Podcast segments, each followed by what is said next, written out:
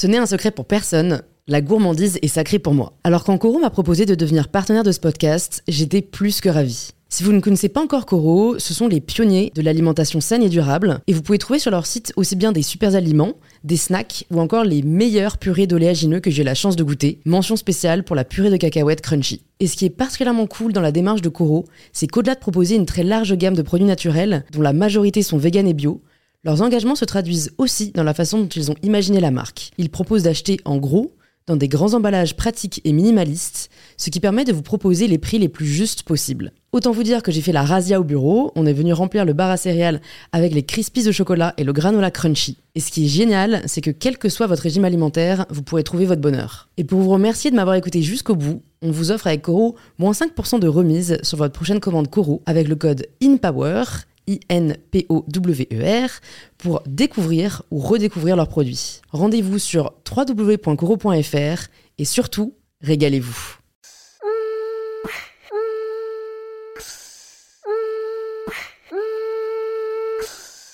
Bonjour à tous et bienvenue sur In Power, le podcast qui vous aide à prendre le pouvoir.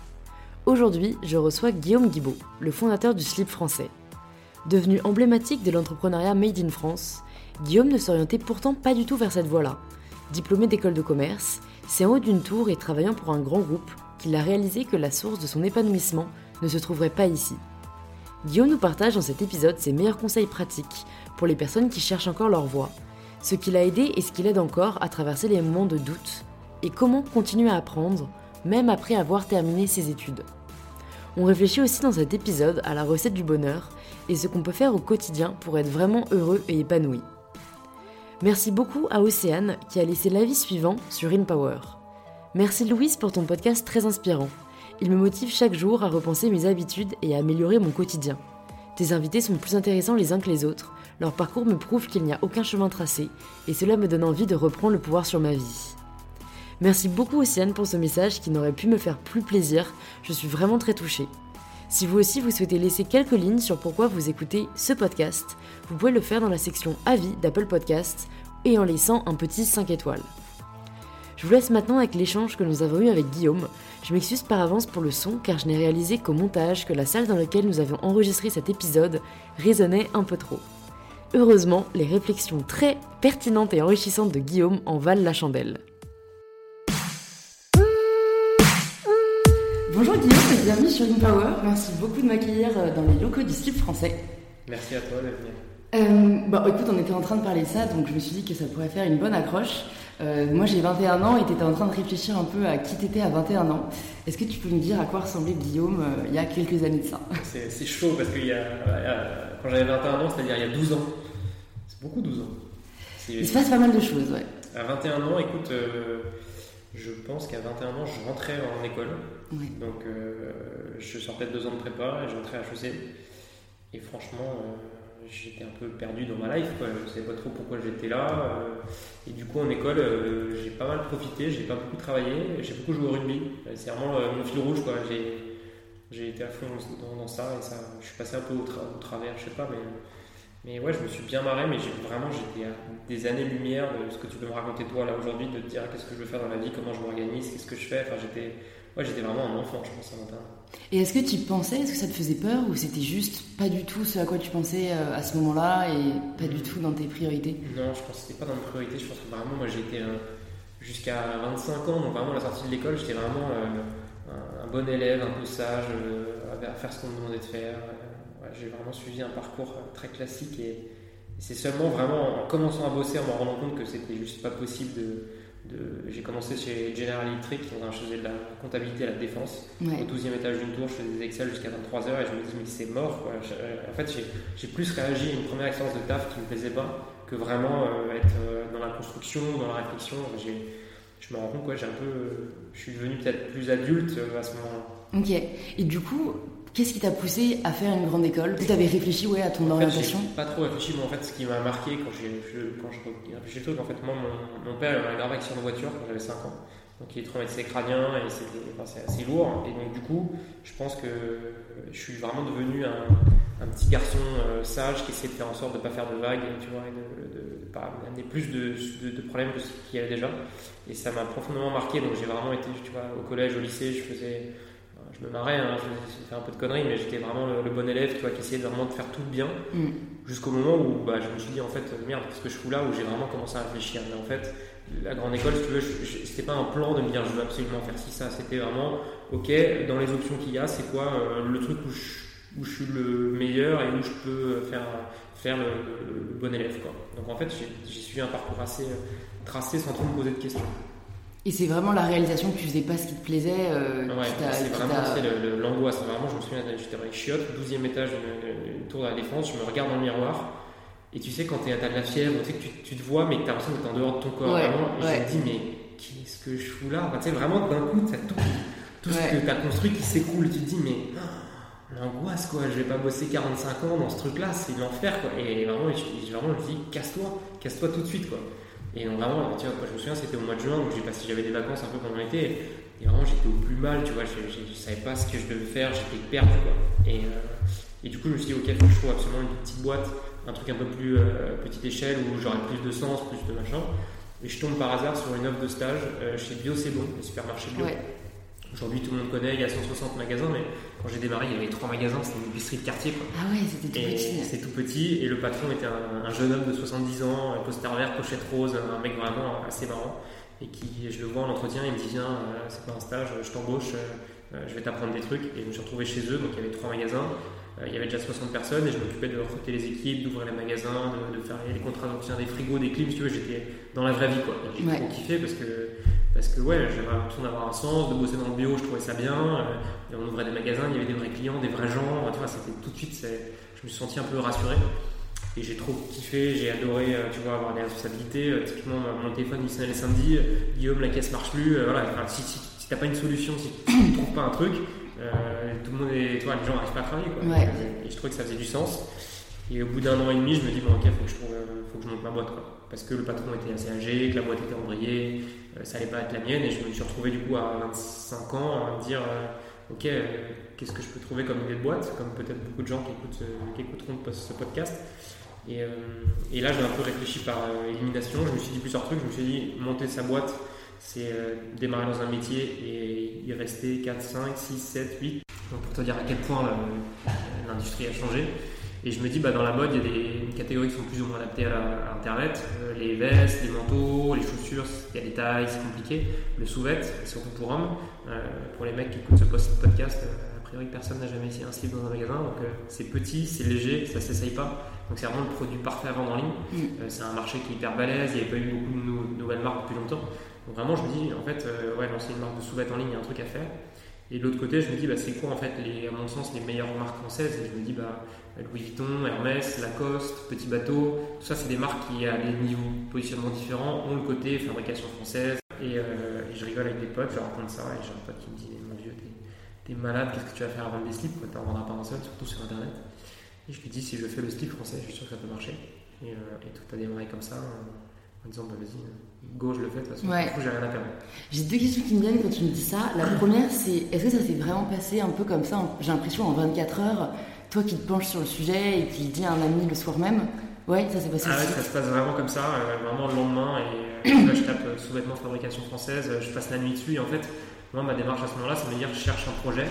Ça fait déjà quelques temps que j'essaie de trouver et, je pense que tu vois, je suis assez bon dans à bien raconter une histoire et tout ça, mais je suis pas très bon, je suis pas forcément très visionnaire. Donc, vois, euh, un truc tech ou un, vois, une appli, c'est pas mon délire, je suis pas bon là-dedans. Moi, je suis un commerçant, quoi. Et, mm. je me dis, en fait, euh, cette histoire de slip, c'est trop drôle, euh, il y a un truc à faire, et puis le pire, il n'y a pas un énorme risque, en fait, à tenter ça et à se planter. Après, j'avais pas aussi bien réfléchi le côté petit, léger, enfin, tu vois, là, je le raconte avec un peu de recul. Sur le moment, c'était plus une intuition. Quoi. Ouais, t'étais pas styliste non plus, quoi. Non, voilà. Et je me suis demandé aussi, parce que tu me disais que tu aimais beaucoup le rugby, que ça mauvais été le fil rouge de tes études, t'as pas eu envie de lancer un truc dans le sport? Bah écoute, si, j'y avais pensé. Euh, euh, ça faisait partie de mes quelques idées avant de me dire est-ce qu'il n'y a pas un truc en matériaux conçu, un truc très recyclable pour faire des vêtements techniques et tout? Et en fait, à ce moment-là, je ne voyais pas encore bien le savoir-faire français là-dessus. Il n'y a pas beaucoup d'usines en France qui sont fortes sur ce côté technique. Ça commence à venir. Euh, donc ouais, j'y ai pensé, mais je ne l'avais pas, pas forcément retenu. Mais ouais, c'est une, bonne idée et je pense qu'il y a il y a pas mal de marques américaines qui sont fortes là-dessus. Bah, je pense qu'en fait, surtout, le, point de départ de tout projet doit être lié à la passion. Quoi. Parce que c'est ce qui te fait tenir sur le long terme et c'est ce qui te donne envie de continuer. Donc, euh, après, tu as réfléchi en fait à ce que tu aimais et tu pas que le rugby. Quoi. Donc, euh, allé sur le côté mode. Euh. Et, surtout le côté, je pense aussi s'amuser. Quoi. Vraiment. Ouais. Et, c'est vrai que tu vois, bah, nous on a bien grandi, on est 100 personnes maintenant. Mm. Il y a des moments durs. Quoi. Et, et tu te dis en fait, on vend des slips, c'est quand même cool. Quoi, parce que. Bah, déjà les gens ils viennent, ils nous font des blagues, euh, en magasin on se fait des blagues, tu vois, on est toujours en train de se marrer, et du coup ça permet, euh, on, ne vend pas, des imprimantes ou des... tu vois, ça fait beaucoup de bien.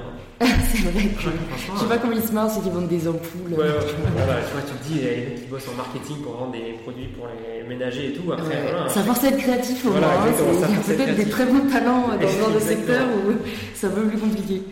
Et, du coup, de, ce que tu me dis, euh, c'est marrant, tu as vraiment été drivé par l'envie et on a l'impression que limite la peur, toi tu l'avais pas, soit on a fait abstraction. C'est laquelle des deux euh, qui est plus vrai bah Je sais pas si tu as vu le film Armageddon euh, qui est avec Bruce Willis, qui est une super vraie je connais française. Nom, Ils sont en train de décoller la fusée et il dit il y a 80, j'ai 98% de peur, 2% de, d'excitation, ou peut-être l'inverse. En fait, c'est un peu la même chose, t'arrives plus à faire la différence. Et en fait, non, je pense que bah, quand tu démarres ton projet, quel qu'il soit, je pense que tu l'as vécu aussi, le moment où tu te lances, bah, en fait, il y a, forcément, il y a de la peur. Et notre, série sur YouTube s'appelle J'y vais, mais j'ai peur, le tuto ouais. d'entrepreneuriat.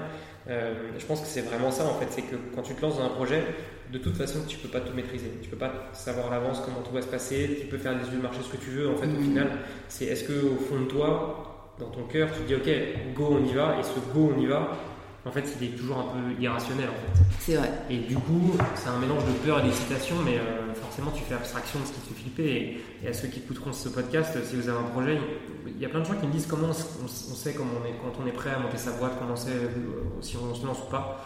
Et encore ce week-end, on s'est rendu France où j'étais.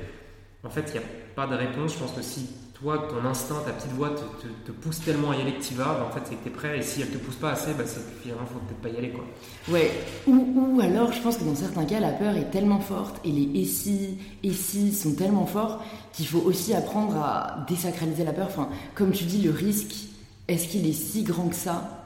Euh, je, pense qu'en fait, en France, on a encore vachement peur de la honte et, de ce sentiment d'échec qui, en fait, euh, ne veut pas dire grand-chose. Enfin, je sais plus qui me disait ça, je crois que c'était Fanny Auger, que l'échec, c'est vraiment... Euh, enfin, la, portée de l'échec, c'est juste l'intérêt qu'on veut lui donner. Et c'est vraiment ça. Si jamais on choisit de pas lui donner trop d'intérêt, ben, on, ne le ressent pas comme un échec. Et je pense que les gens, en fait, n'en ont un peu rien à foutre. Enfin, ils ont plus à foutre de leur vie et de leurs propres échecs que du tien. Donc, tant que toi, tu es à l'aise avec ça et que tu as conscience du fait qu'il faut réitérer. Euh, tu peux en apprendre surtout. Ouais, c'est sûr. Est-ce que tu as un échec en tête là où tu as pas mal appris euh, que tu peux nous partager? Bah, Nous, clairement, sur euh, l'export, on a démarré beaucoup trop tôt. Mm. Euh, on a ouvert des boutiques éphémères à Hong Kong, on avait une, équipe là-bas de trois personnes. Je suis allé en Corée, je suis allé au Japon, trois fois dans chaque pays. Avec du recul, c'était une, vraie connerie, j'en sais rien. T'apprends, en tout cas, c'est un échec, c'est sûr, ça n'a pas marché. On a lancé trop tôt. Moi, j'y ai passé trop de temps, ça nous a coûté de l'argent. On a ouvert une filiale qu'on a fermée. Donc, et parce qu'on s'est dit, ouais, ok, on y va, on est chaud ouais, l'Asie, ils regardent pas mal la France. Et, voilà, avec l'espèce d'a priori de dire les, les, Japonais dans les produits français, ce qui est vrai, mais en vrai, euh, c'était trop tôt. Quoi. Ouais, ouais. Et ça, c'était un truc qu'on a qu'on n'a pas bien fait. Euh, après, je pense aussi, euh, dans, dans la construction de l'équipe, tu vois, je vois à 100 personnes, il y a des choses parfois on communique pas bien. Mm. Euh, on n'explique pas bien pourquoi on prend ces choix-là, euh, parce qu'on pense que c'est clair dans la tête des gens, en fait ça l'est pas. Mm. Et du coup, il peut y avoir un ressenti de certaines personnes de l'équipe de dire bah, ça, j'ai pas compris pourquoi on a fait ça, pourquoi telle décision a été prise. Et en fait, avec du recul, tu te dis bah, en fait, voilà, j'ai pas bien expliqué les choses. Je me demandais aussi, euh, pour les personnes qui sont peut-être dans la même situation que toi, tu étais à 23 ans dans les toilettes de la défense et qui savent pas trop par où commencer, qu'est-ce que tu leur conseillerais? Bah, je pense que c'est hyper important de, de faire de la veille, slash de rencontrer des gens et d'écrire en fait, euh, mm. bah, d'écouter des podcasts euh, typiquement. Je pense que si déjà ils nous écoutent là, euh, je pense qu'ils ont fait une bonne partie du chemin. Parce que je pense qu'à la étape, c'est ok déjà d'être conscient, de se dire ok je veux bouger. Derrière, bah, on en parlait, il y a plein de podcasts, il y a plein de contenus un peu disponibles aujourd'hui qui peuvent t'aider à cheminer. Mm. Et en fait, en voyant les exemples d'autres gens, et d'ailleurs, bah, on peut lui faire de la pub, Nouvelle École qui a, qui a terminé, lui, ce qui, vraiment ce qu'il dit, c'est qu'en fait, ils voient plein de gens qui ont des parcours différents, mais le point commun, en fait, c'est que des gens qui ont été acteurs de ce truc-là et en fait qui ont décidé, qui ont essayé de provoquer. Et je pense que d'écrire aux gens que vous aimez bien, euh, aujourd'hui sur Twitter, sur Instagram, franchement, tu peux écrire à n'importe qui et les gens te répondent. Et euh, dis voilà, j'adore ton parcours, est-ce qu'on peut se rencontrer? Euh, Peut-être qu'il répondra pas, mais si tu écris deux, trois fois et que tu te demandes gentiment, en vrai, souvent, les gens. C'est vrai. C'est. C'est un truc que je me suis rendu compte aux États-Unis, pour le coup, c'est tu te prends limite jamais de non. C'est du pay it forward. Ils se disent, ben, si jamais j'accepte de l'avoir là, je sais jamais euh, ce que ça pourra m'apporter plus tard. Et, ils sont vachement plus ouverts à ça. Alors qu'en France, c'est vrai que moi, il y a deux ans, je me serais jamais vu, euh, tu vois, t'envoyer un message Hello Guillaume, j'aime beaucoup ce que tu fais, rencontrons-nous. Et en fait, euh, c'est vrai que c'est un blocage qui est souvent dans la tête. Alors que, tu vois, si t'es fan de pâtisserie, t'écris à Cédric Gourlet sur, sur Instagram, je suis sûr que t'envoies ton message. C'est sûr, il va finir par te répondre. Donc, donc je pense que ça passe par là, tu vois, déjà te dire ok, je, vais me sortir de là, je vais, faire, je vais regarder les métiers que j'aime bien, les, histoires que j'aime bien, puis je vais essayer de les, les, rencontrer. Et puis souvent, les gens qui peuvent t'inspirer, ou en tout cas tu te dis j'aimerais bien avoir une trajectoire un peu comme ça, en fait ils sont toujours un peu dans une construction, donc en fait autour d'eux il y a des gens qui cherchent des gens qui font des trucs, enfin, mm. que toi tu le vois aujourd'hui avec tout ce que tu fais, tu te dis c'est vrai que j'aimerais bien un petit coup de main peut-être, donc tu vois, si un jour quelqu'un te dit j'adore ce que tu fais, est-ce que je peux venir bosser avec toi, bah, peut-être que tu diras oui quoi. C'est vrai, c'est vrai que parfois, euh, c'est même euh, au final, euh, ça t'apporte beaucoup plus que ce que, ce que tu aurais pu imaginer, alors que c'est parti d'une petite. Mais c'est souvent ça, je me rends compte avec les projets. Ça commence petit et, et par des petites actions, ça grossit, c'est un effet de boule de neige incroyable. Et il y a un documentaire que j'ai adoré sur Netflix qui s'appelle The Defiant Ones, okay. 44 épisodes sur Netflix, qui est l'histoire de Dr. Dre et de Jimmy Iovine, qui sont deux producteurs de musique, et qui ont suivi tous les gros artistes qui ont explosé. Là, tu vois, c'est pour rencontrer Eminem la première fois, Lady Gaga, et des artistes plus anciens. Et en fait, tu te rends compte en fait de toutes ces petites choses qui font derrière des trucs énormes, mais qui partent de rien. Quoi. Et juste des gens qui, qui poussent la porte une fois, qui disent Ok, je veux te rencontrer, et, boum, quoi, tu vois. derrière. Euh, et on a, ouais, on a toujours l'impression que ça arrive aux autres, alors qu'en fait, euh, vraiment pas quoi. C'est juste, je pense, la peur encore une fois qui parle et l'autocensure aussi. Est-ce que tu as déjà eu un peu toi ce syndrome de l'imposteur? Euh, Ouais, un peu tout le temps. Hein ouais. se remettre en question. Tu vois, euh, là, quand je te racontais, quand on fait une campagne pour le Téléthon, quand Sébastien Chabal euh, passe sur le, salon du Made France où j'étais, je le vois arriver demain, je me dis, bon, bah, vas-y, bouge-toi le cul, euh, va le voir, quoi. Et, tu vois, c'est pas un truc, t'as pas, enfin, c'est pas parce que tu es entrepreneur que d'un coup, faire tout ça devient évident à chaque fois. Donc, je me dis, bon, j'y vais, je l'attends, et puis je me remets dans la peau de l'entrepreneur de 23 ans qui connaît personne. Quoi. Sébastien Chamal, je le connais pas, j'ai vu à la télé comme tout le monde. Et, quand je vais aller voir avec mon monnaie, est-ce qu'il va connaître Qu'est-ce qu'il va en penser Il va en avoir rien à foutre, ils vont m'envoyer chier. Bah, j'y vais, mais j'ai peur. Quoi. J'y vais, je me lance. Et, puis, en fait, il se trouve que le mec il est sympa et ça t'explique bien. Euh, il est OK pour le faire. Donc, euh, on n'a rien à perdre. Et j'ai lu un truc euh, récemment, moi aussi, sur une auteure en développement personnel américaine. Et elle disait un truc que j'ai trouvé vachement. Enfin, je, je, crois que je vais essayer de l'appliquer le mois prochain. Et je me dis ça depuis un mois, mais moi-même j'ai peur. Elle dit faites une liste de quatre choses où vous êtes sûr vous allez échouer et vous devez essayer de le faire euh, le mois prochain. Donc c'est quatre trucs qui te font super peur, dans lesquels tu es quasiment sûr d'échouer, mm. Mais tu dois les faire. Et en fait, je me dis c'est génial parce que ça t'apprend à t'en foutre d'échouer, ça t'apprend à, avoir des guts et vraiment oser faire les choses. Mm. Et en fait, elle dit, et souvent, vous allez réussir quelque chose que jamais de votre vie vous auriez pensé pouvoir réaliser. Et je pense que c'est pas mal, tu vois, pour les personnes qui ont des projets ou même dans une boîte où parfois c'est un peu difficile peut-être de continuer à innover et tout tu te notes quatre défis, mais fou, et tu te dis, vas-y, on va essayer. Et, en fait, c'est. C'est ça, t'arrives à faire un des quatre, t'es là, mais c'est incroyable, et il faut parfois, je pense, euh, oser être irrationnel pour continuer ouais, à se renouveler, à se faire plaisir. Et, et je sais pas si toi, c'est quelque chose parfois dans lequel tu as du mal à continuer. Enfin, parce que moi, je vois, j'ai besoin limite de lancer un nouveau truc euh, tous les six mois ou chaque année. Donc après, je pense au sein d'une boîte, c'est un peu plus facile dans le sens où euh, vous avez plus l'habitude, peut-être, vous savez maintenant comment ça fonctionne et vous pouvez faire un peu euh, de l'entrepreneuriat au sein de la boîte. Je ne sais pas si toi, c'est quelque chose que tu essayes de faire consciemment ou si euh, ça se fait tout seul. Bah, en fait, tu as raison avec la boîte, en fait, comme elle grandit vite, en fait, ça se fait tout seul. Tu es un peu toujours obligé de changer tes façons de faire, mais c'est vachement dur. et après, si, moi j'aime bien aussi toujours les nouveaux projets et, j'essaie de lire beaucoup de choses en fait qui inspirent et qui te. Tu me disais, comme ton, ton américaine dont tu as lu le, bouquin en fait, il y a plein de bouquins un peu de management et d'inspiration, et en vrai, euh, je trouve que ça aide un peu de mm. passer des caps et, euh, tu vois, le, Miracle Morning, la semaine de 4 heures. la semaine de 4 heures, moi j'ai adoré. Et, après, parfois, il y a pas mal d'idées qui sont pas forcément dingues ou pas applicables, mais en fait, ça te fait vraiment réfléchir à comment tu pourrais t'organiser, penser les choses différemment, et, et, ça fait du bien, quoi. Et, c'est vrai que je pense que c'est hyper important. Et, et, ça rejoint un truc, c'est qu'en fait, je pense qu'en France, on a un peu l'impression qu'une fois que tu es sorti d'école, tu as fini d'apprendre. Et tu vas travailler, tu vas gagner de l'argent, puis tu fais ta vie. Alors qu'en fait, je pense que c'est pas du tout ça, et qu'en fait, tout au long de la vie, tu apprends, tu te remets en question sur ta façon d'être, de travailler, de t'organiser. Il y a un autre bouquin qui est trop bien, qui est la 25e heure. Pour le coup, ça a été écrit par des anciens de Merci Alfred, donc bien connu des services de Michael Paris. Et, euh, et franchement, euh, le bouquin, il est trop bien, quoi. Il te fait réfléchir à où t'en es dans ta vie, euh, quels sont les projets que t'aimes bien, est-ce que ton boulot te plaît ou pas. Tu regardes dans la classe et dire est-ce que j'aime bien mon job ou pas, et si je l'aime pas, il bah, faut que je me bouge, quoi. Mm, mm, mm. Et, et, derrière, plein de conseils hyper pratiques et pour, ouais, pour essayer de de toujours être en train d'apprendre et de se remettre en question. Après, c'est difficile, je trouve que humainement, ça, ça coûte quoi. Enfin, tu vois, c'est, difficile d'être toujours à se remettre en question, euh, toujours en progression. C'est parfois, il y a des moments où moi je me dis putain, mais j'en ai marre quoi. Ouais. En fait, moi je suis partagée parce que d'un côté, j'ai l'impression que le bonheur de l'homme passe par la progression et que on s'épanouit dans euh, la progression et le fait d'accomplir ses objectifs. Et de l'autre, c'est une pression quand même euh, non négligeable et parfois on la ressent même pas, mais un jour on est là, euh, stop. je vais aller élever des chameaux au Pérou, tu vois. mais je pense que c'est un, ouais, un, équilibre à trouver et, et, être heureux, je pense que de toute façon c'est pas un état constant, c'est un truc que tu recherches. Et, et, moi je lisais un bouquin où il disait que être heureux en fait c'est deux choses. C'est un sentiment profond de donner du sens à ce que tu fais, travailler pour un ou pour plusieurs projets qui font vraiment du sens, tu as l'impression que tu fais et tu utilises sert à quelque chose. Et par-dessus de rajouter une couche de, de petits bonheurs du quotidien, quoi, de se marrer, de passer des bons moments, euh, de rigoler, de faire des blagues avec des slips. Quoi. Mm. Je pense que si tu arrives à avoir les deux, et forcément ça fluctue dans le temps, quoi. parfois tu as l'impression que ton projet, en fait finalement ça tu pensais que ça faisait du sens mais ça en fait pas, puis il y a des moments où c'est moins marrant quoi, au quotidien. Mm, mm, Donc en fait avoir les deux, l'entretenir et... Et créer un équilibre entre les deux. Moi, c'est marrant, j'ai écouté un podcast il y a quelques jours euh, de Tim Ferriss, pour le coup, euh, où il a intervenir un auteur qui a écrit un livre sur la gratitude. Et il disait que la gratitude était le secret du bonheur. Et, tu vois, je me suis posé la question.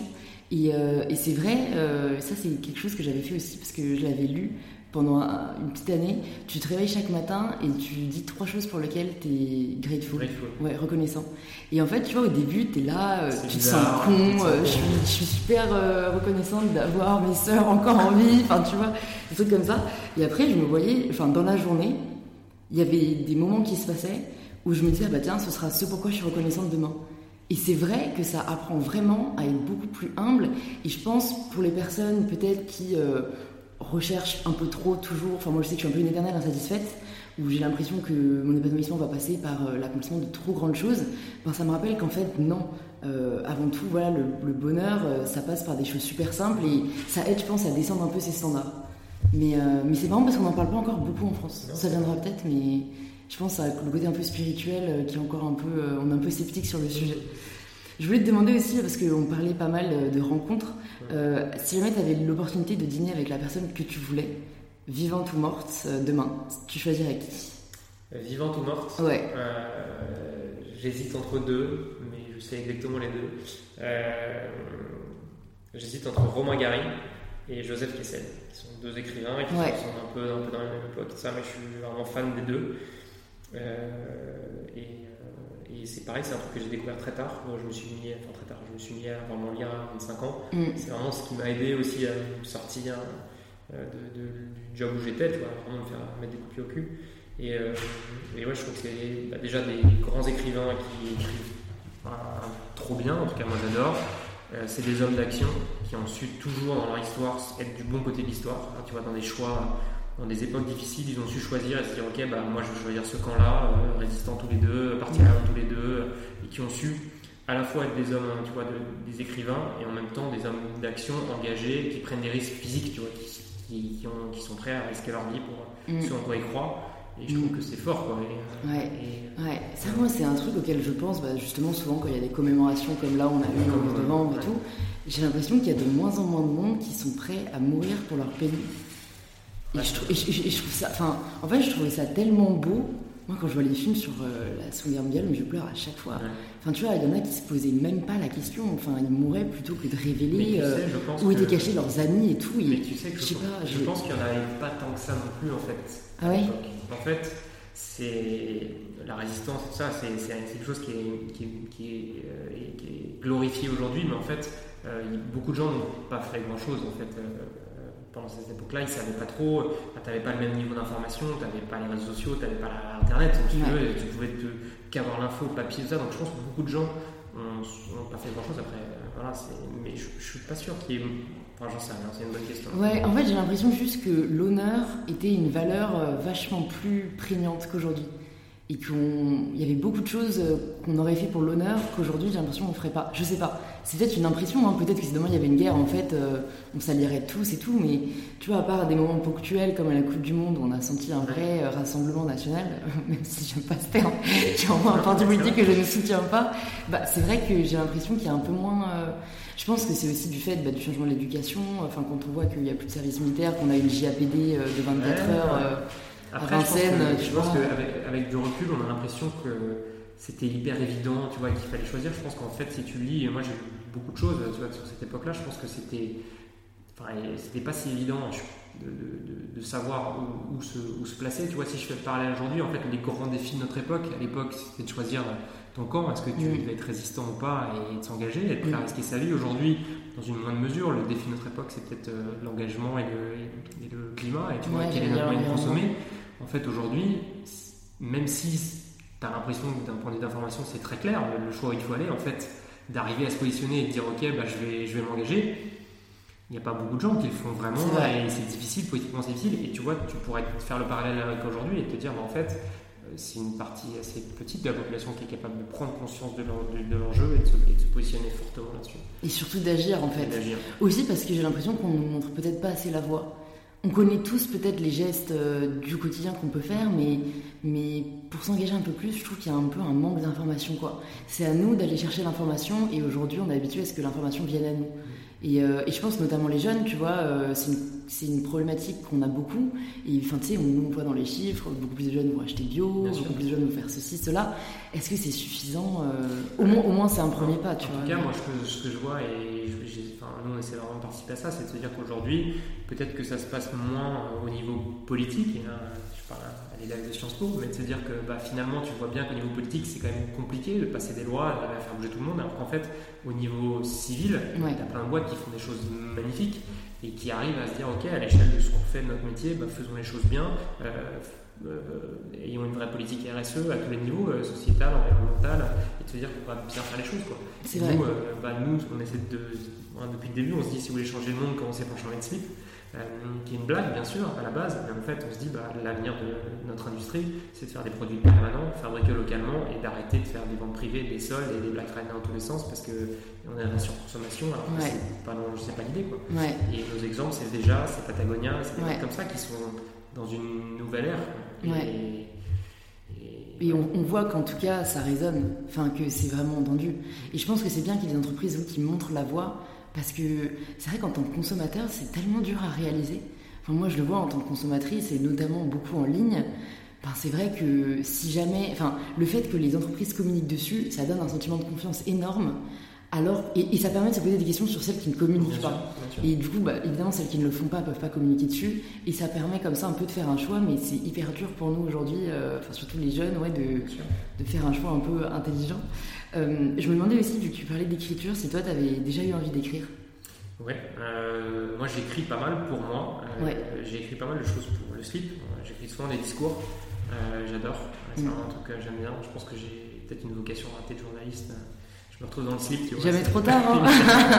je vais écrire la chronique du slip. Hein. Ah, non, mais j'aime beaucoup écrire et puis plus tu lis, plus tu as envie d'écrire. Et c'est vraiment un truc que j'aime bien et que j'ai découvert assez tardivement. Mm. Euh, et, ouais, c'est pour ça que la lecture, moi, c'est vraiment un truc qui m'aide beaucoup, euh, qui fait vraiment passer des caps, plein de recul. Je sais que j'aime. Ouais, dans tous les discours, j'essaie vraiment de faire passer cette, euh, cette idée-là, de bien écrire les choses. Je pense qu'elle se ressent un peu dans la marque avec des gens qui m'aident aussi, bien sûr. J'écris, j'écris presque plus rien d'ailleurs pour le slip, mm. par ces discours en interne. Mais je trouve qu'on a dans la marque, on a vraiment cette, cette tonalité, cette, euh, cette, envie du jeu de mots, de bien écrire, de choisir les mots, c'est important. Déjà, c'est joli. Et puis. Euh, c'est impactant. Et c'est impactant. Ouais, je trouve que c'est impactant. Tu ferais quoi si jamais demain le slip s'arrêtait? Euh, J'adore vraiment l'entrepreneuriat, euh, l'entrepreneuriat social dont on peu là, euh, soutenir des entrepreneurs qui font truc cool, les aider, leur dire les erreurs que j'ai pu faire pour leur faire passer des caps. C'est un peu ce qu'on fait avec la série vidéo sur YouTube, j'ai peur. On essaie vraiment, j'essaie vraiment de donner des conseils, de voir plein de gens. Tu vois, le, je sais pas si tu vois Yuka, l'application. Bah, typiquement, elle, je la connais et j'essaie de la soutenir et j'essaie de voir des gens comme Phoenix, comme Ticket for Change, toutes ces initiatives qui, je pense, font émerger une nouvelle façon de, de, consommer, de, créer des boîtes. Je pense que c'est, je le disais, je pense que c'est l'avenir de notre époque, quoi, euh, c'est un peu naze, c'est l'avenir de notre époque, mais c'est l'avenir de, nos boîtes. C'est qu'aujourd'hui, les jeunes, non seulement ils ont monter leur boîte, mais en plus ils ont monter leur boîte pour changer le monde. Et ça, c'est un moteur de dingue. Si tu veux le faire au niveau politique, bah, tu le fais au niveau de la société civile et je pense que c'est extrêmement puissant. Mm. Et bah, si je peux apporter, déjà par, euh, en essayant de le faire à l'échelle du slip, de se dire derrière, bah, si je peux devenir un jour euh, accompagnateur, investisseur dans des boîtes qui ont un impact sociétal et environnemental, ça me ferait trop kiffer. C'est vraiment ce que j'essaie de défendre et, et, et ça m'amuse. je trouve que c'est l'enjeu de notre époque. Donc, donc voilà, j'essaie de ne pas, pas, me défiler, même si j'ai un peu peur. Euh, c'est ce que j'envisage pour la suite, euh, et puis par des vidéos, des podcasts, j'en sais ouais. des conférences, en tout cas, d'essayer d'être dans ce qui peut apporter euh, une solution pour les, enjeux de notre époque. Ok. Est-ce que du coup, les, erreurs peut-être dont tu parles à ces entrepreneurs, tu en as en tête ce que tu pourrais partager à nos auditeurs et nos auditrices? Peut-être sur les erreurs que tu as faites ou ce que tu aurais aimé savoir avant de commencer? Ou tu te dis peut-être, putain, là j'ai été con. ouais, euh, qu'est-ce que je peux te dire? Je pense qu'il faut bien choisir ses partenaires financiers. Mm. Euh, T'avais fait toi des levées de fonds On a fait deux euh levées de fonds. Et je pense qu'il faut bien avoir en tête ce que ça veut dire. Mm. Parce que c'est un choix un peu sans retour. Donc nous, on a, beaucoup de stock, on a un métier où, voilà, où il y a besoin de financement important, donc on n'avait pas tellement le choix. Mm. Mais euh, c'est sûr que ça met un niveau d'ambition et de, et de, ouais, d'exigence sur la boîte qui est très fort. Mm. Et ça, euh, c'est mon, mon, choix, mais je ne crois pas que quand je l'ai fait, j'avais autant conscience de ce que ça voudrait dire à, plus long terme, tu vois, à 4, 5 ans, 6 ans plus tard, l'exigence que ça imposerait. Mm. Je trouve que c'est une expérience géniale, je m'épanouis, mais je trouve qu'en avançant, c'est dur. C'est dur, c'est dur pour les équipes, c'est dur de se remettre en question tout le temps. Et le choix que tu fais en année 2, 3 d'aller de, avec des investisseurs dans le métier et de, prendre des risques et financer des boîtes, et très bien, fait que tu t'imposes à toi et à ton équipe une exigence très forte. Ouais. Et ça, tu, tu me disais, tu me parlais des États-Unis, de scaler, d'aller très vite. Bah, on s'est mis un peu dans ce scénario-là. Et parfois, je te l'ai dit, moi je suis pas très visionnaire, je fais des choix un peu sur le moment, à l'instant, mais je pense pas que j'avais autant confiance de ce que ça voulait dire, de dire ok, ça va être très dur. Hmm. Après, tu peux le vivre bien, c'est hyper épanouissant, ça fait grandir, mais c'est difficile. Et, c'est vrai que je pense que ça, je ne l'avais pas forcément bien intégré au moment de faire ce choix. Surtout que j'ai l'impression que c'est une exigence avant tout financière, en fait. Enfin, de ce qu'on, des entrepreneurs que j'ai rencontrés et de ce que j'imagine euh, de partenaires, ce qu'ils vont regarder avant tout, c'est les chiffres. Et, même si, évidemment, euh, c'est quand même le but d'une boîte euh, voilà, de, faire, de faire marcher, de faire du chiffre, je trouve que le succès d'une boîte passe par tellement plus de choses que ça que moi parfois je pense euh, ce serait horrible de me sentir restreinte à un nombre tu vois et tu as raison euh, c'est vrai qu'aujourd'hui la plupart des investisseurs sont purement financiers même si l'impact investing donc vraiment cette idée d'investir avec une autre mm. vision d'entrepreneuriat un peu plus sociale est vraiment en train de grandir et moi j'aimerais bien être moteur de ça mm. euh, derrière dans le projet mais c'est vrai que avant tout de. Enfin, on essaie de faire de, la croissance de chiffre d'affaires, de, valeur, de créer de la valeur. Quoi. Et c'est super en soi, hein, ça crée de l'emploi et tout ça, mais c'est vrai, que forcément ta vision et ton rôle, ta distance par rapport à l'entreprise change parce que tu dois, tu dois tellement être euh, penser à l'intérêt d'une société qui grandit, qui évolue, que, que parfois tu, es, tu es et, je me retrouve à prendre des décisions qui sont difficiles. Mm. Et je le partage hein, très ouvertement avec tout le monde dans la boîte, donc, mais c'est des décisions difficiles que peut-être s'il y avait moins d'ambition, ou peut-être que si l'ambition était à plus long terme, peut-être que tu pourrais euh, faire des choix différemment, ou les faire moins vite, moins radicalement. Après, quand tu lis tous les bouquins management, tout le monde, tout le monde est d'accord pour dire que les décisions difficiles, il faut les prendre vite, il faut les prendre tôt, euh, Mm. c'est toujours trop tard. Ouais. Moi, je suis tellement nulle pour prendre des décisions. Mais c'est parfois, j'arrive tellement pas que je tire à pile ou face pour me déresponsabiliser, quoi. Non, mais, euh, Je sais pas si ça vient avec le temps aussi, mais. euh, Ça vient avec le temps, c'est sûr. Mais, mais ouais, avec du recul, tu vois, il y a un côté très grisant de faire une levée de fonds, de dire j'ai levé avec tel truc, tel truc. Mm, mm. voilà, ça fait du bien, ça rassure. Je pense que quand tu le fais, t'as pas forcément en tête tout ce qui va se passer sur 5-6 ans derrière. Ouais. Mais en même temps, euh, sans ça, euh, tu vois, sans, les- sans nos fonds d'investissement, on n'en serait pas là.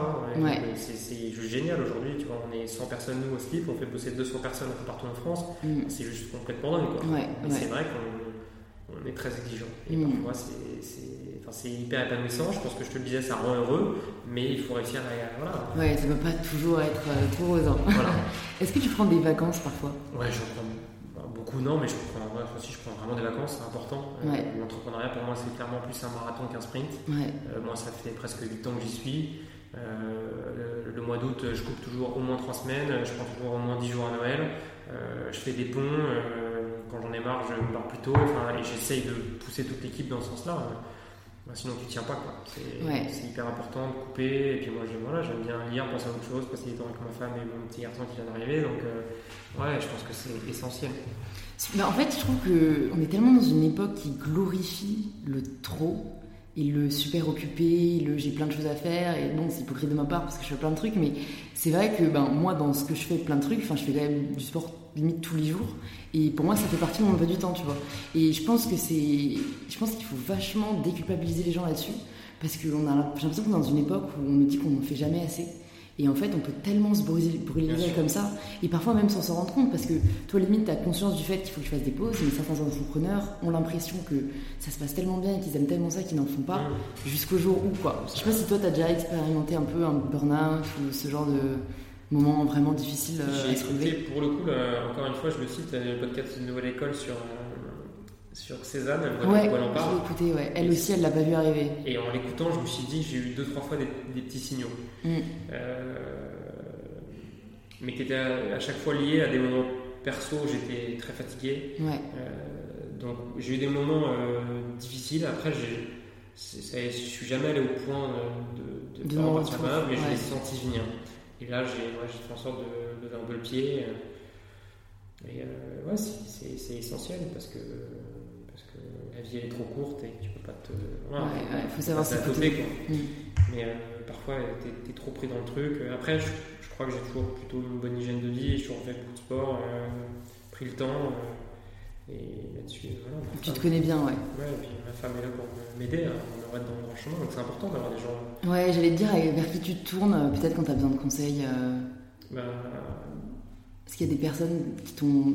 Des mentors, c'est un grand mot, mais, mais qui ont joué un peu cette figure ou vers qui tu tournes euh, quand tu as besoin de faire des choix euh, difficiles Ouais, bah, clairement, mes, fonds d'investissement, hein, les partenaires sont vraiment des gens qui, ont été très structurants pour moi, qui m'ont aidé, qui sont là pour me pousser en avant, mais qui sont là aussi pour m'écouter. Donc, euh, donc je l'ai dit, hein, sans eux, on ne serait pas là.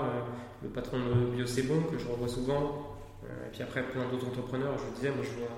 Enfin, dans cette démarche d'aller rencontrer des gens, je ne me dis pas c'est juste les gens entrepreneurs qui doivent le faire. hein. Moi, Ouais. J'écris toujours des choses. Tu vois, Phoenix par exemple, euh, je lui écris en disant voilà, je trouve ça trop cool ce que tu fais, viens on se voit quoi. Et je Mm. fais ça tout le temps. Yuka pareil, je lui dis je trouve ça trop cool ce que tu fais, euh, viens on se rencontre.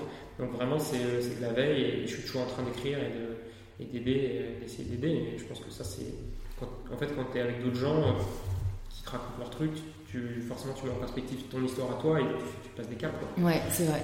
Tu- moi j'ai vraiment l'impression d'apprendre et de progresser euh, par, par les rencontres. Ouais, je suis d'accord. En rencontrer de nouvelles personnes, je trouve que, bah, en fait, rencontrer des personnes qui pensent pas forcément pareil que toi, qui t'apportent de nouveaux insights. euh, Par le podcast, ça doit être assez. Ouais, ouais, C'est une chance de ouf. Bah, franchement, mais Ant- euh, Antonin le disait de sur Nouvelle École, c'est hyper égoïste avant tout, tu vois. c'est- J'ai grave envie de rencontrer cette personne.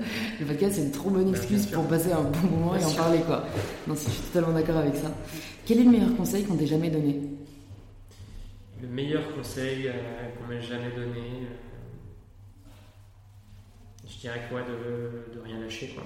C'est mon patron de c'est bon qui me disait ça. C'est euh, en vrai dans la vie c'est que c'est que du bon sens et du travail et, et lâche rien quoi. Quand Ouais. on dit non il faut y retourner. Et, et- et en vrai euh, c'est très vrai. Et je, crois que j'ai- traduit ça et je l'ai dit hier à mon fils qui a six semaines. Ouais. Je lui ai dit dans la vie tout est possible. et la plupart du temps, en demandant les choses gentiment avec un grand sourire, tu y arriveras. Ouais, j'ai marrant, moi je, crois trop à cette idée que même dans le ventre et même quand il est tout petit, je pense que je parlerais tout le temps à mon enfant comme si c'était un adulte. Parce que je suis sûre que ça rentre, tu vois, quelque part. Euh, ouais. Et euh, ça ressemble quoi Ça ressemble à quoi pour toi une journée parfaite? Hum, C'est une journée où, qui, est, différente de toutes les autres. moi, mes journées sont jamais les mêmes, donc ça c'est cool. Euh, c'est une journée où on se marre où vraiment je vais venir au bureau et je sens qu'il y a des jours où il y a une bonne énergie, tu vois. On a lancé un truc qui a marché, où on a fait des blagues. Et, je suis un peu à la bourre, hein, comme toujours, tu vois, et j'aime bien. Et euh, je, je, sais que je vais faire du sport à un moment donné au déj, et, euh, et que voilà, et que, et que je crois que c'est un vendredi et que je pars au week-end le soir, tu vois. c'est ça. Tu arrives à couper vraiment le week-end. Euh, ouais, franchement. De toute façon, maintenant que t'as un enfant, ça. Ouais, après, comme tout le monde, j'ai du mal à décrocher de mon téléphone. Et, je passe sûrement un peu, de temps sur, un peu trop de temps sur Instagram, mais, mais ouais, j'essaie vraiment de couper et, euh, euh, et, ça fait trop de bien. Et, moi, je pense qu'à terme, on, tu le disais, on est un peu dans une époque du trop. Je pense qu'on va tous arrêter de passer autant de temps sur nos téléphones. Ouais, je, je, ouais, je sais pas ce qui serait le déclencheur en fait, tu vois. Parce que en fait, je pense que c'est ouais, c'est chronophage. Euh, et, je, crois que j'en parlais en plus sur, sur, un podcast il n'y a pas très longtemps, mais je sais pas si toi, dans ton entourage, euh, enfin ta génération, c'est le cas aussi, mais moi autour de moi, il y a de plus en plus de gens qui désactivent leur compte euh, temporairement. Genre moi, ma soeur jumelle, j'ai une soeur jumelle, là elle a désactivé Insta euh, pour une durée non déterminée, alors que tu sais en plus, enfin moi Insta c'est ma plateforme et au début je l'ai pris et je me dis mais Camille, tu seras, sera même plus là pour me supporter. Et en fait c'est juste on a tous quand même conscience que c'est néfaste dans une certaine mesure, peut-être surtout à notre âge, la comparaison est difficile. Bon, moi j'essaie justement de faire le contraire pour aider les gens à se sentir mieux. Je pense que ça dépend aussi de l'usage euh, et du message qu'on veut faire passer. Mais c'est vrai que du coup, je me dis, il y a cette vague qui, à mon avis, n'était pas présente il y a quelques années. Mais est-ce que vraiment. Enfin, en fait, pour moi, c'est tellement l'avenir. Il y a tellement cette histoire de FOMO, de fear of missing out. Euh, moi, franchement, enfin, après, c'est ce que je fais aussi, mais même si, tu vois, j'adore pas scroller, je suis peut-être pas ce genre de personne où vraiment je passer ma vie devant les écrans et tout, j'ai pas le temps, mais je vais avoir un fear of missing out certain si au moins dans la journée je check pas une fois, tu vois. Non, c'est sûr, mais attends, moi je dis ça, je suis le premier à être dessus, hein, mais, c'est vrai que c'est. En fait, c'est tellement du divertissement en fait, mm. ça, stimule, c'est un côté grisant, mais en fait, euh, ouais, je pense que parfois je me dis. Euh, et moi, quand je pars en vacances, souvent, je, vraiment, je coupe euh, les toute la donnée sur mon téléphone. Tu vois, je peux m'appeler, mais du coup, euh, ça m'arrive pendant 10 jours de ne pas toucher mon téléphone. mais parfois, je pense qu'il faut des solutions extrêmes comme ça. Hein. C'est limite, tu te dis que tu prends pas de carte SIM. Euh, tu te dis, je crois qu'Antonin, il le met dans une boîte. Et en fait, sur le coup, tu es, motivé, tu te dis, je vais enfermer mon truc 8 heures. Et une fois que tu es entré 8 heures, c'est bloqué. Et donc parfois, forcément, tu vas avoir envie de craquer, mais tu peux pas. Mais je me dis, c'est incroyable qu'on en arrive à là. C'est nous-mêmes vs nous-mêmes. Tu vois, moi, je compare ça pas mal à la télé. Euh, je pense que quand la télé est arrivée au début, euh, les gens y passaient du temps, ils savaient pas trop, plus ça. Et puis en fait, on y a passé de plus en plus de temps. Elle était toujours allumée chez toi. Et en fait, maintenant, avec ça, le téléphone, bah, en fait, tu as une télé disponible tout le temps que tu peux allumer sur la chaîne que tu veux. Et c'est infini en fait. Aujourd'hui, tu fais ton petit tour des réseaux sociaux, tu, peux scroller. tu peux... Je pense que. Euh, ça, prend trop. Donc en fait, c'est pire, moi je trouve. parce qu'on est, non, parce qu'on est parti de. Tu regardais la télé euh, quelques heures par jour, ah, t'es non-stop sur ton téléphone, donc si le, télé, smartphone a remplacé la télé, qu'est-ce qui va remplacer le smartphone? Je veux dire, ce sera dans nos têtes plus tard. Enfin, et en plus, je suis obligée de le placer parce que c'était mon exemple d'hier, mais je, enfin, on, étudie les chiffres des, des, euh, des, audiences télé, et le français moyen passe quand même encore 4 heures par jour devant la télé. Bien sûr. Mais je crois que c'est pareil sur Facebook. Hein, sur les écrans, ça doit être à peu près pareil aussi. Je crois qu'en tout, c'est 6 heures devant les écrans en fait. Et c'est là où on se dit, bon, ce serait quand même peut-être pas mal de sortir de chez soi aussi, parce que c'est là où des choses cool arrivent aussi, quoi. J'ai une dernière question euh, pour toi, Guillaume. C'est la question signature du podcast. Ça signifie quoi pour toi prendre le pouvoir de sa vie? Euh, Je pense que ça signifie d'abord décider de ce qu'on veut être et prendre le temps pour réfléchir. Euh, moi, je veux être libre et heureux et engagé. Donc je vais être trois choses. Difficile. C'est la nouvelle devise nationale. libre, engagé et heureux. et je sais pas comment je le mais tu vois, moi tous les matins, je me dis en fait, c'est quoi ton but dans la vie? Ben, Mon but, c'est d'être, et je peux être heureux d'abord, heureux, libre et engagé. Et je pense qu'à partir du moment où tu te fixes un but, déjà, bah, tu as un peu plus de chances de, t'agripper aux choses. Quoi. Mm. Et, et ouais, ensuite de ça, c'est une fois que tu as décidé de ce qui est important pour toi, dont tu veux aller, c'est de, de, de, décider dans le détail est-ce que ton job te plaît, est-ce que la personne avec qui tu vis te plaît, est-ce que la ville où tu vis te plaît, et ouais, d'avoir le courage de, regarder les choses en face. Et ça fait super peur. Mm. Mais je crois que c'est ça, prendre le pouvoir sur sa vie, c'est avoir un cap et décider de ce qu'il faut pour tenir ce cap. Ok, bah super, merci beaucoup à toi Guillaume d'être venu sur Power. Où est-ce qu'on redirige les personnes qui veulent se marrer euh, avec toi ou avec le slip Forcément, on les redirige sur le slipfrançais.fr, surtout pour Noël, euh, et, et, plein d'idées de cadeaux. Et puis sinon, notre chaîne YouTube, où j'en ai parlé, on, a, on, fait des tutos pour monter sa boîte qui s'appelle JVM et j'ai peur. Euh, et donc là, bah, n'hésitez pas à venir nous donner vos idées pour d'autres sujets. Et voilà, je crois que ça fait déjà pas mal de. Super. Je mettrai tout ça dans les notes du podcast. Merci beaucoup à toi, Guillaume. Merci à toi. Merci beaucoup de s'être rejoint à nous dans cette discussion avec Guillaume. Si elle vous a plu, vous pouvez nous le faire savoir en partageant l'épisode sur Instagram et en nous taguant pour que l'on puisse vous répondre et vous reposter, et en vous abonnant pour ne pas rater les prochains épisodes. Je vous souhaite une très bonne semaine à tous et je vous dis à mardi prochain pour le tout nouvel épisode d'InPower.